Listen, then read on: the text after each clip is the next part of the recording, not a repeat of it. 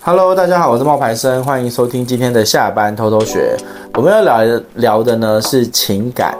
嗯，其实很多人会问我一个问题，哎，你看看你会不会回答？好，要怎么样才能够和平的分手？哇，和平的分手好难哦。我觉得分手是不可能和平的，哎，不一定啊。如果他们是感情淡掉了，就会很和平啊。你们刚好都不爱了，就是就是两个都不爱了。对，关系走到一个冰点的时候，根本就不会有情绪，怎么？但你有没有听过一首歌，叫做《阴天》？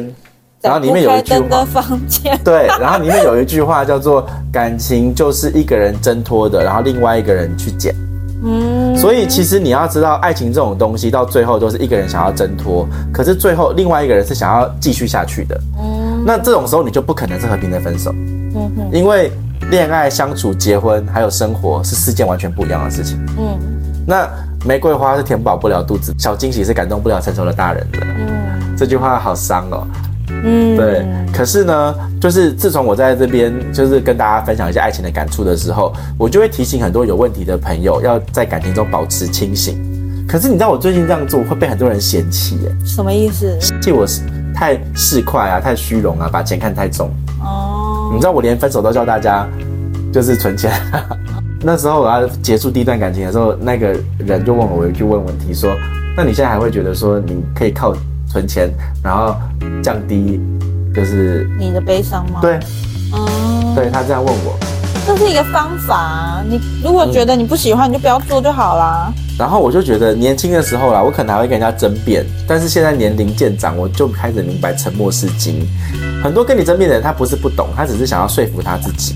那我自己是觉得说，哈，人生没有一种活法，因为你怎么活、怎么做都可以。那我最深的感触就是这几年下来，人生一定会有遗憾。嗯，那你只能够让你自己无愧于心。你知道这半年啊，这算算看，简单的来算，这半年我结束了两段感情，嗯，一段是我被放下，一段是我选择放下，嗯，这两次的那种差别超超多，哎，嗯，就像那种喜三温暖，你知道，苦辣酸甜。第一次的时候我真的很惨啊，我就伤心了六个多月，嗯，然后你明明知道人家没有那么爱你，你关系剪不断理还乱，但你就是不想放跟不想忘啊。然后我用了很多很多的方法去维系这个关系。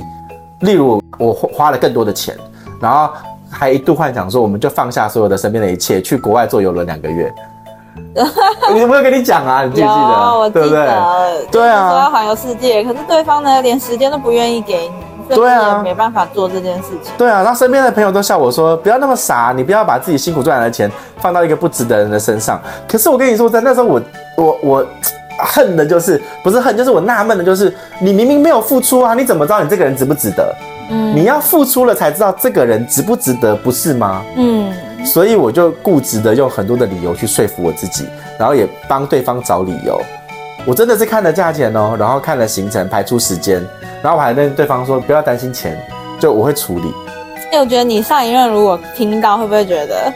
你也没这样对我啊！我有这样对他啊！我有这样对他啊！我买了很多东西哎！哦，我知道啊，我是说那个环游世界的游轮之旅。嗯，但那是因为要结束啊，后来也没成型啊。嗯，就是我一再的把我自己的底线降低，我把我自己放着很低的位置，但是最终你还是结束的一塌糊涂。很多事情在结束之后才会清楚，原来当初有很多自己的那种一厢情愿。然后我现在自己回去看，我都觉得我干嘛啊，那么委曲求全，那么不堪。嗯。可是现在我懂了，就是这代表我爱过，我付出过，即使对方没有付出一样的心思，即使他巧舌如簧，让你自己的去找问题的原因。可是，一切问题的根源就是什么？他没那么爱你啊。对。你但你给的太多，他也没办法洒脱的跟你说再见啊，那就变成一个僵局了。没错。对。所以那个时候我就是，你知道，我那时候做一个。最难过的方法就是不要哽咽。我刚刚不是给你，我是刚刚是咳嗽，就是我总是假装洒脱来让对方做选择哦。对啊，你一开始是这样啊。嗯，对，假装很洒脱说啊，你要不要离开？随便啊，你离开也无所谓啊。可是我这个时候我就会故意在天平的另外一边放了越来越多的诱惑，比如说给你更多的自由，给你更多的金钱，更多的东西。可是其实这些筹码到最后在我身上也是压力耶。嗯，因为在他做出选择的过程。我会患得患失，嗯我的情绪就是交托在他手上，没错。那很痛苦哎、欸。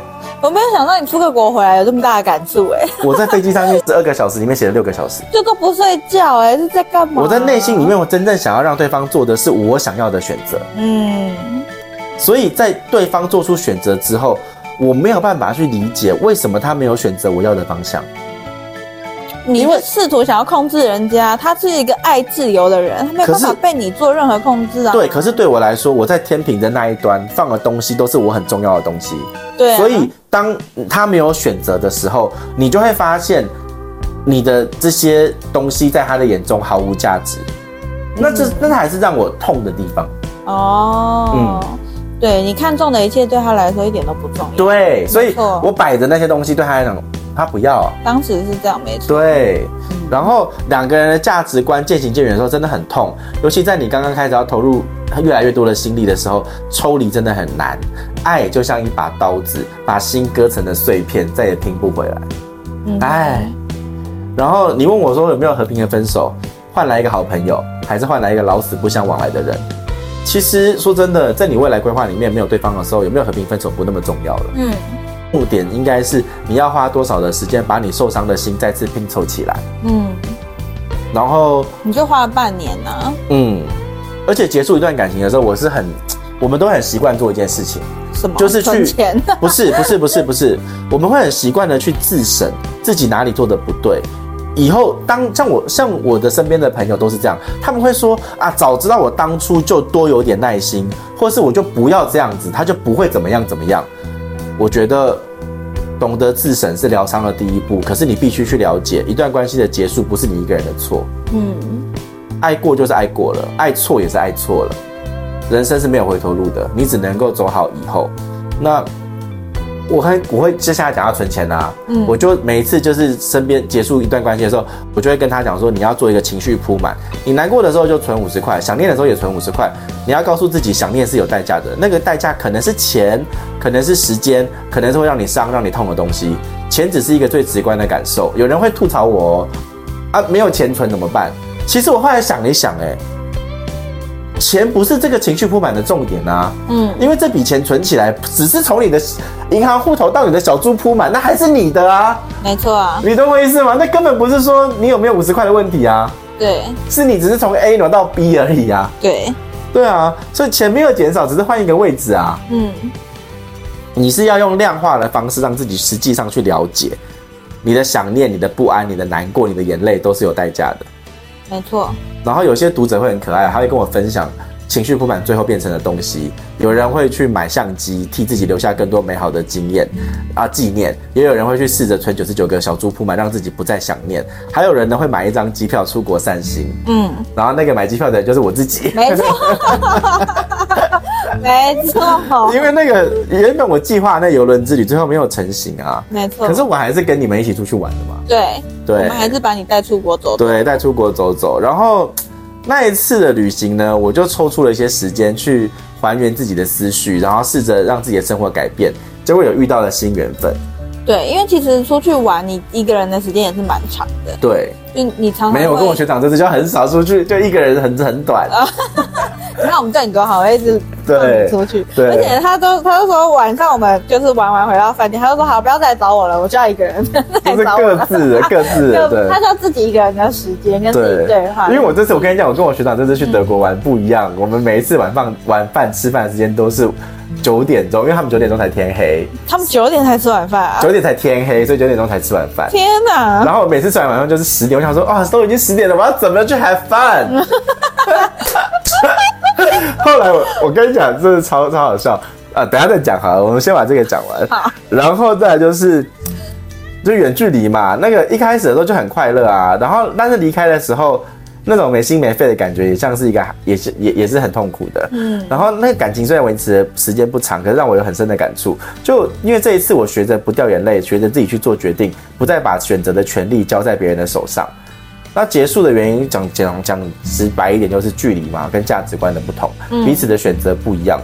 对，他本来要回台湾生活，可是过了六个月之后，他理清了自己的想法，他其实想真正想要的是留下来。嗯、那我也不可能放下我身边的一切去他的城市跟他生活啊。嗯、所以这样的相处，久而久之就变成一种压力了。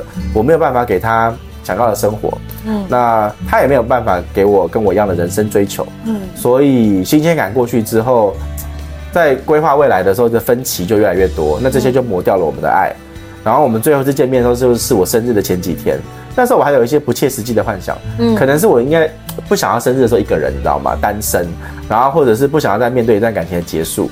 可是，而且我又觉得说，好像都没有做什么努力，就有点可惜。所以，在我离开他的城市的前一天，我问过他有没有想要继续，然后提出我的想法。那他也决定说，哦，好啊，再努力半年。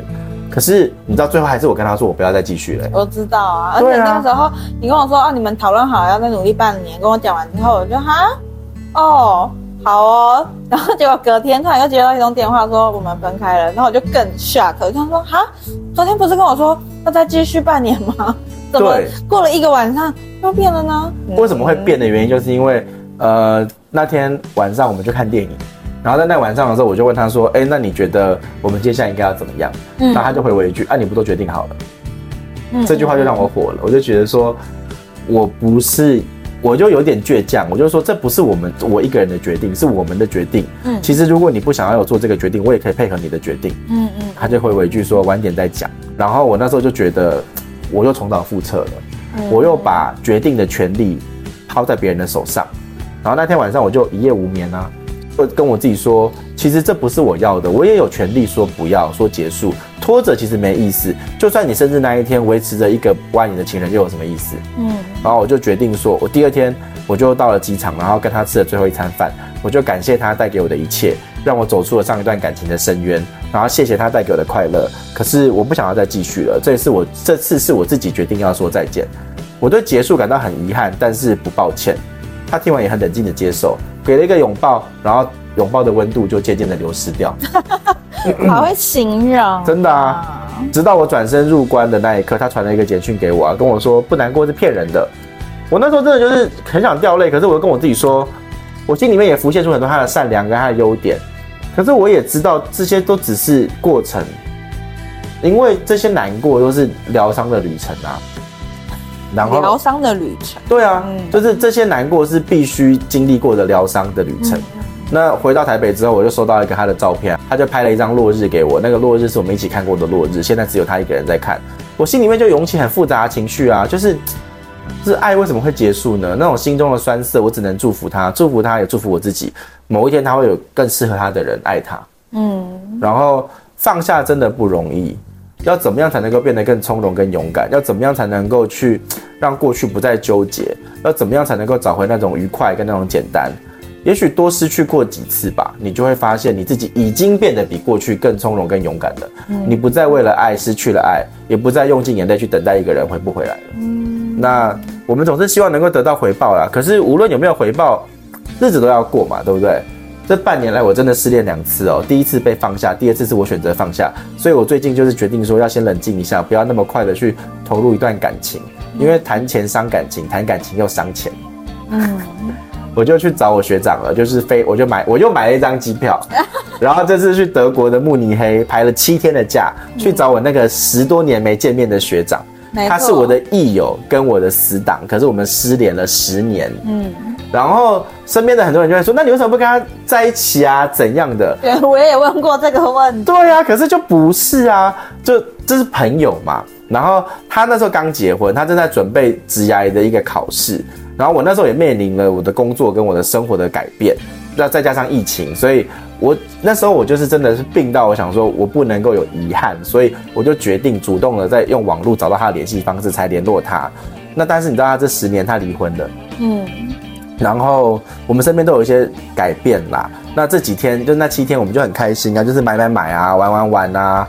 然后我就会突然有个感慨，就是人生不是只有爱情，也有一种友情是可以抚平爱情的伤痕。嗯，对。然后，其实你知道，我学长是很自从我们恢复联系之后，嗯，他很常打电话给我。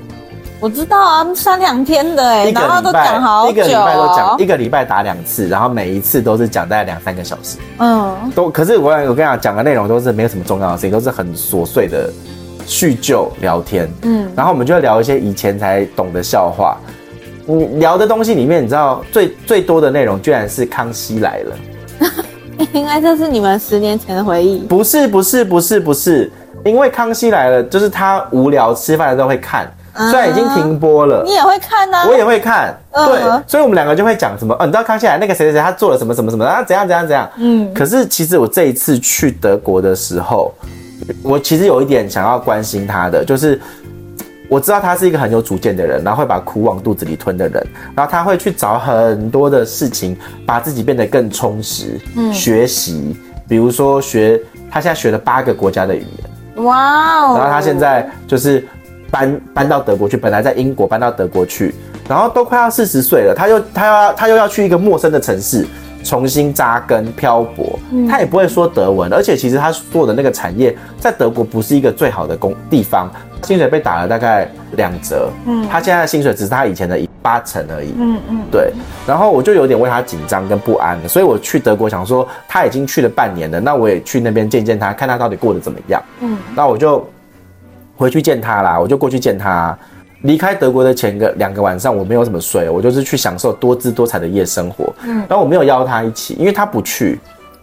嗯，他喜欢的就是吃饭喝酒，然后一个人走走逛逛，然后学习工作，就这样。然后我那时候觉得离开德国，我其实就有点没有忍住，我就问他说：“你最近还好吗？”嗯，他就说：“干嘛？”我就说：“因为我觉得你好像除了工作跟学习之外，没有什么社交，你的同事甚至没有你的私人电话号码。”嗯，然后他就跟我说。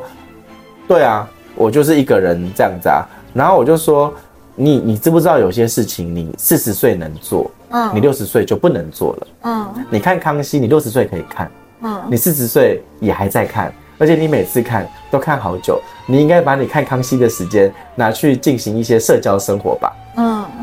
那个他学习语言不会遇到人哦，他是用线上学习啊，哦，就他不是去教室学习，他就是线上。找一个老师一对一的学习，他又不喜欢跟同事有私交。对，然后我就跟他讲说，有一些就是那个康熙来了的那些东西，是我们可能已经停播都几年了，然后我们两个人还在那边讲这些有的没的。其实对我们两个来说，我知道你打电话给我是是因为你想跟我叙旧，或是你想念我，或是怎么样。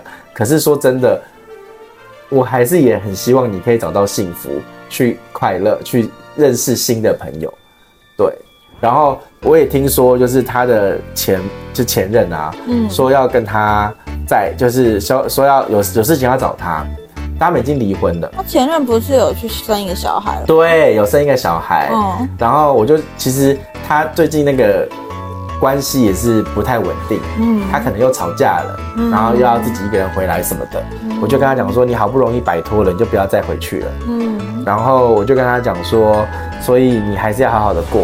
然后我有跟他开玩笑，我就说你现在前任又单身，你会不会想要跟他再续前缘？嗯，他说他现在过得很好啊，他只是就是在德国，正是一切都是很新鲜的时候，不然他当初也不会直接从伦敦搬到德国来啊。嗯，然后最后我们就一笑置之啊，因为我们都知道我们说的是开玩笑的话，因为在我们这个年纪，爱跟不爱已经不是生命中最重要的事情了。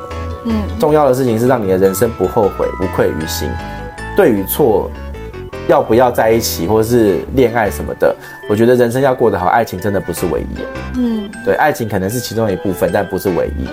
你的胆量、你的气度、你的眼光、你的你存的钱，这些都缺一不可。嗯，可是这真的是需要我们自己一点时间才能体会得到。嗯哼，这是我就是这一次，嗯，从。粉丝的一个问题，要怎么样才能和平分手？嗯，这问题里面，我洋洋洒洒写了一个六千字的文章，因为这里面包含了我对两次失恋的感悟，嗯，跟我去德国看我学长的那个差别，嗯，对，这就是我认为和平分手其实是看你们两个人有没有再爱，嗯，如果你们两个人都不爱了，那就是和平分手了。那如果你们是一个人有爱，一个人。想要离开，那你们就不可能和平分手了。嗯，对，嗯，这就是我。哇，好好沉重哦，哦，怎么突然觉得有点沉重？不沉重，可是就是很惆怅。爱情就是这样啊，哪像你啊？你不是刚刚从那个韩国回来，去玩了七天？因为我跟你一起去放假。对啊，去玩了七天呢，你也是开心吗？这七天？开心。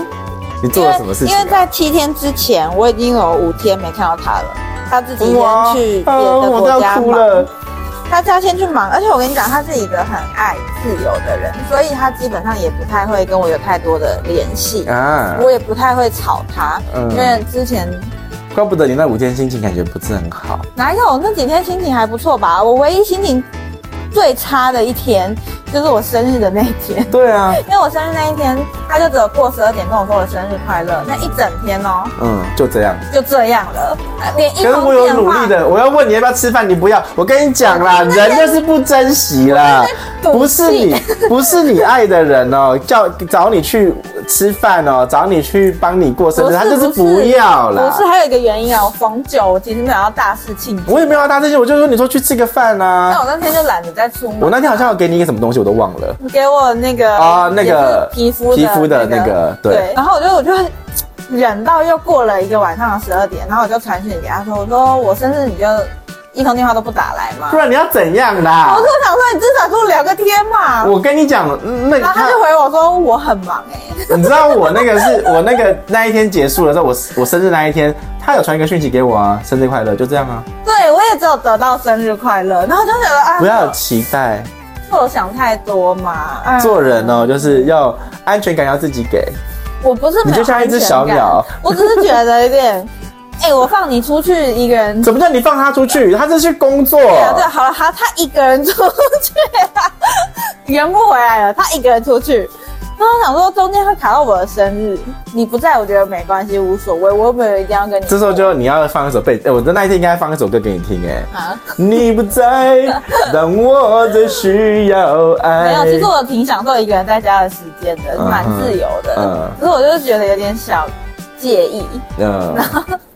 不然你要他做什么嘛？你觉得？不是啊，打电话来，然后跟外送这么方便，他订个饭给我吃也好。啊，我都不会想到这个哎、欸。然后我就我那天就只有中午跟你一起吃完饭之后回去，我就没有再吃饭了嘛，因为你知道我出去，我懒得出去，然后我就一直很介意这件事情，然后我就跟他讲，他就说不是讲好了吗？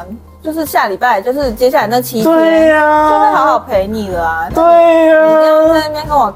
你这边给我该对，然后我就说好，然后我就我就不跟他联络了，嗯、一直到要见面那一天。你有快乐吗？那天你不会尴尬吗？不会，就开心，就蛮开心的，就见到一个很久没见的人。哪有很久？也才五天。不是因为每天每天都见吗？嗯。而且在上一次我们这么久没见，是好几年前我去土耳其的时候，也是去了十几天。嗯。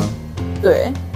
然后呢？你有哭哦？你现在要哭哦？没有没有，你现在要哭哦？在痒哦，吓我一跳！小时候才不过你五天没见面，然后七天才快乐，然后现在要哭，哭个屁呀！哭。没有，所以那七天蛮快乐的，而且他也是蛮辛苦的，因为我不是说我要去看熊猫嘛。嗯。然后我一到之后，我就说我要赶快预约，我要进去。什么早上的时段没有预约就看不到。然后进去之后，两只熊猫一直在睡觉，一直在一直在吃东西，然后我就站在那边看看了一个小时，我就觉得很开心。